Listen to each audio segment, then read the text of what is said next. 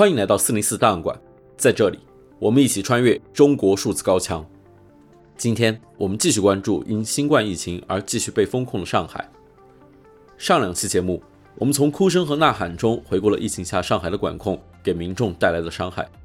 在压抑的隔离生活中，居民的心理健康也被大量的负面新闻冲击。于是，有坚强的上海人通过幽默的方式来表达一种混合着无奈、自嘲和讽刺的情感。微信公众号“台源”发布了一篇名为《上海疫情笑话》的推送。很多网友在这篇推送下纷纷留言，提供自编笑话。这些笑话改编自流传一时的苏联笑话，却又和在上海发生的乱象十分契合。其中一则笑话写道：“社区向街道打报告说，生活难以支持，请发蔬菜。街道回复，请勒紧腰带。社区再次报告，请发腰带。”还有网民留言一则笑话，他说：“我觉得这次上海领导抗疫各方面都做得很好。”唯一美中不足就是忘拔网线了。另一则笑话说，在上海防疫表彰大会上，医生、护士、志愿者都得到了表彰，但是最后隆重出场的却是几个顶着浓重黑眼圈的人。底下有人问，这几个人是干什么的？另一人回答道：网络上负责删帖的程序员。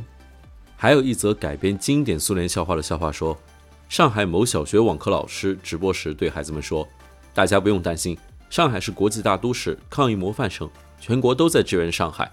目前物资充足，医疗保障好。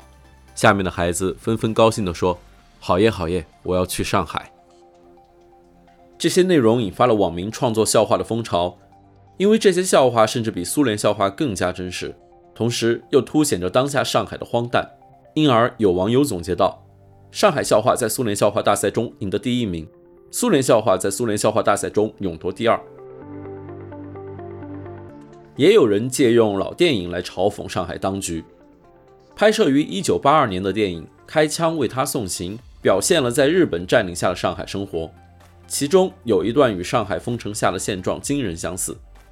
日本占领军禁止市民离开封锁区，即使市民们需要看病或是购买基本生活物资，同时日军反而趁机高价倒卖物资。放我们出去，我们要看病啊！我没出去买米啊，你放我们出去！老总，家里一颗米都没有，全家饿肚子了。老总，我们干一天吃一天，放我们出去吧。我丈夫病得很厉害，让我们出去看看病吧。放我们出去吧。老总，放我们出去吧。你得让我们出去啊！就是啊。老总，放我们出去吧。就是，让我们出去吧。不行。皇帝有令，谁都不准出去。要买大饼，一块五一个。哎，谁要买大饼，一块五一个。油条两块钱一根。哎，谁要买？谁要买大饼油条？这么贵呀？嫌贵别吃，少一分钱也不卖。咱们不吃啊。哎，乖孩子。要买大饼，一块五一个。油条两块钱一。也有上海居民用堪称后现代艺术的方式嘲讽上海现在这套官僚语言体系。网名为 Balance 上海居民用六百多个官媒常用词做了随机组合的程序，用它生成了一篇文章，再在小区广播出来。这些语句没有任何逻辑，但因为都是在官方文件中出现的空话套话，听着广播的防疫人员竟然也没有察觉到任何异样。这位居民给这个艺术作品取了一个法国新浪潮电影大师戈达尔用过的标题，叫做“再见语言”。他介绍道：“说不定这篇文章更适合来指导这场防疫战。”为促进落脚点，新进展严格落实职能，凝聚坚持核心意识，示范重点看齐意识，聚焦体制机制，服从大局规律，拓展最大限度，逐步良性互动，排查生命线、责任线，大幅提高任务，严格重点负担影响力，狠抓落实业态，加强监测公民生死线，关心领导力，民族至上，集体至上。利益优先团圆，倡导弘扬决策部署，感召一股绳，制约攻坚克难，持续推进内在要求，严格落实正视差距优化意识，发扬加快。在上海防疫的乱象之下，之前中国官方对所谓防疫中国模式的吹捧，成为了最大的打脸。长期与中国官方立场相似的复旦大学教授张维维，之前对于中国防疫模式的称赞也被网民翻了出来。张维维在视频中说，这次疫情防控应该是有史以来最大规模的一次开放式的、体验式的制度自信和中国自信的公开课。我想，对绝大多数中国人来说，这次疫情防控应该是有史以来最大规模的一次开放式的、体验式的制度自信和中国自信的公开课。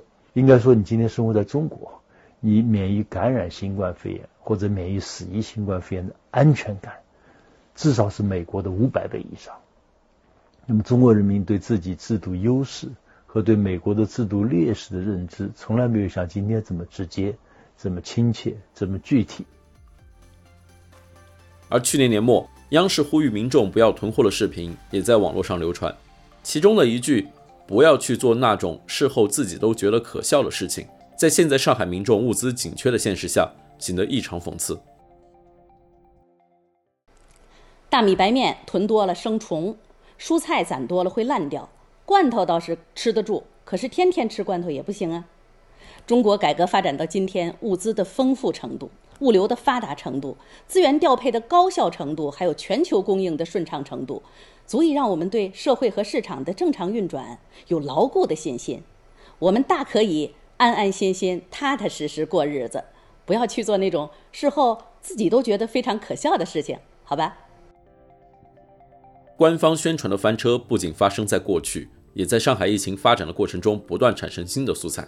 中央电视台在报道江苏盐城援助上海的农副产品新闻时，说道：盐城运往上海的农副产品多达两千五百万吨。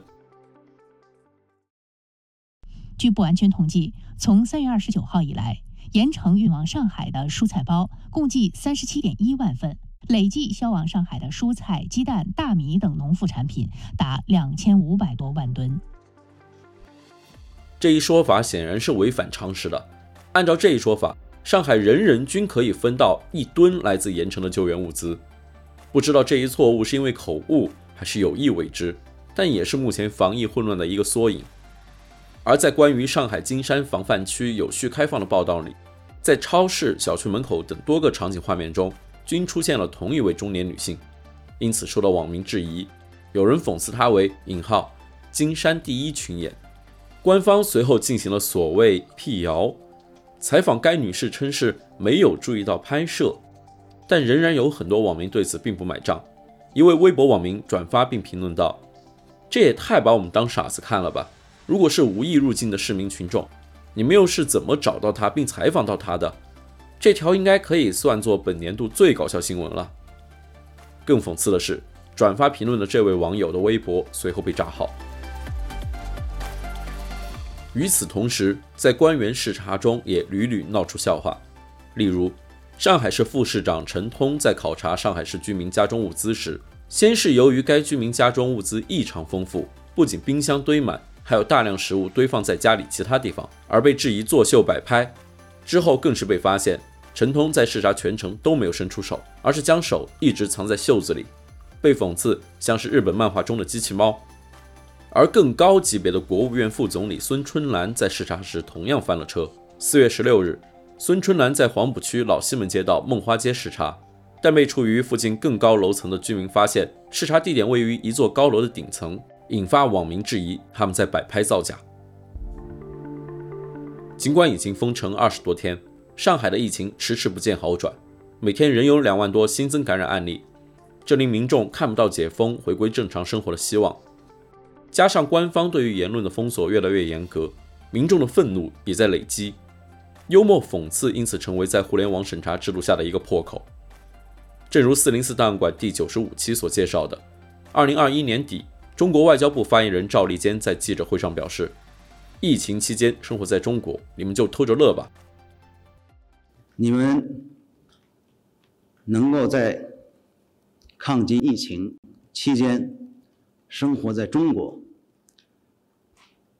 你们就偷着乐吧。”偷着乐这种高高在上的态度，与上海居民在封城期间艰难的生活形成了巨大的反差。因而成为了上海市民和网民讽刺的靶子。一位上海居民在核酸排队时，将赵立坚这句话的截图打印成黑白照片粘贴在背后，表达一种无声的嘲弄。而网民也在微博上创造了“赵偷乐”“爱乐之城”等嘲讽梗，表达不满。结果，微博禁止了中文译名为《爱乐之城》的电影《La La Land》的搜索。位于上海的东方卫视更是将节目《爱乐之都》延期播出，让这个笑话的好笑程度达到了一个新的层次。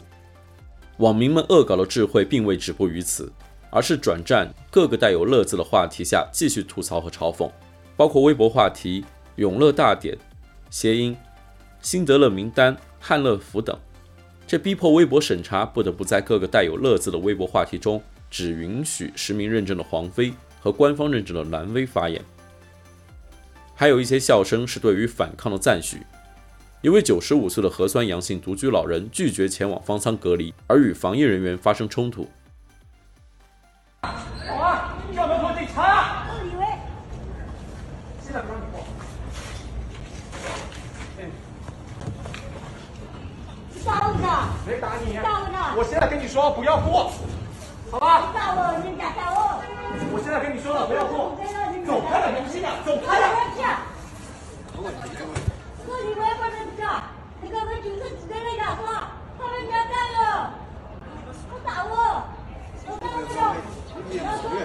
回去，老大先回去好了，叫你儿子出来接你，好吧？防疫人员尝试用铁板围挡隔离老太太，而这位九十五岁的老太太竟然自己成功引号越狱。多位防疫人员用三轮车最终将老人押送至隔离点，不料到晚上老人又翻墙引号杀回小区。网民一边惊叹老人的体力，一边又为这种反抗叫好。在智能手机和短视频时代。即使面对严密的网络审查，上海市民依然得以将那些真实发生的人道主义悲剧和人们的反应传播出来，让不身处其中的人可以了解这是一场多么荒诞却又实实在在正在发生的人祸。我们总结的也仅仅是这些声音和行动中很小的一部分，而在很多其他遭遇封城人道灾难的中国城市，例如长春、云南瑞丽、新疆等地，则有更多悲剧发生在镜头之外。当我们看到海面上的冰山时，海面之下还有更多未被记录和传播的悲剧。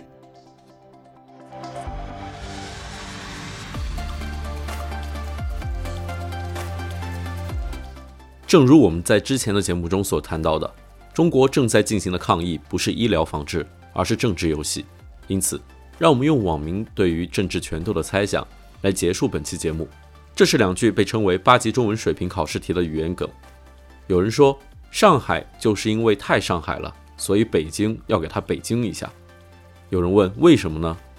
这人答，他说，因为上海上海了以后，北京就不能在北京了。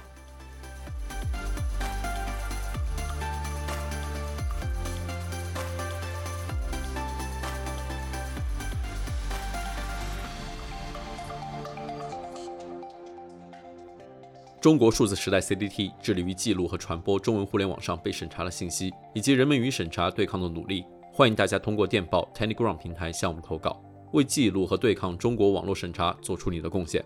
投稿地址请见本期播客的文字简介。阅读更多内容，请访问我们的网站 cdt.media。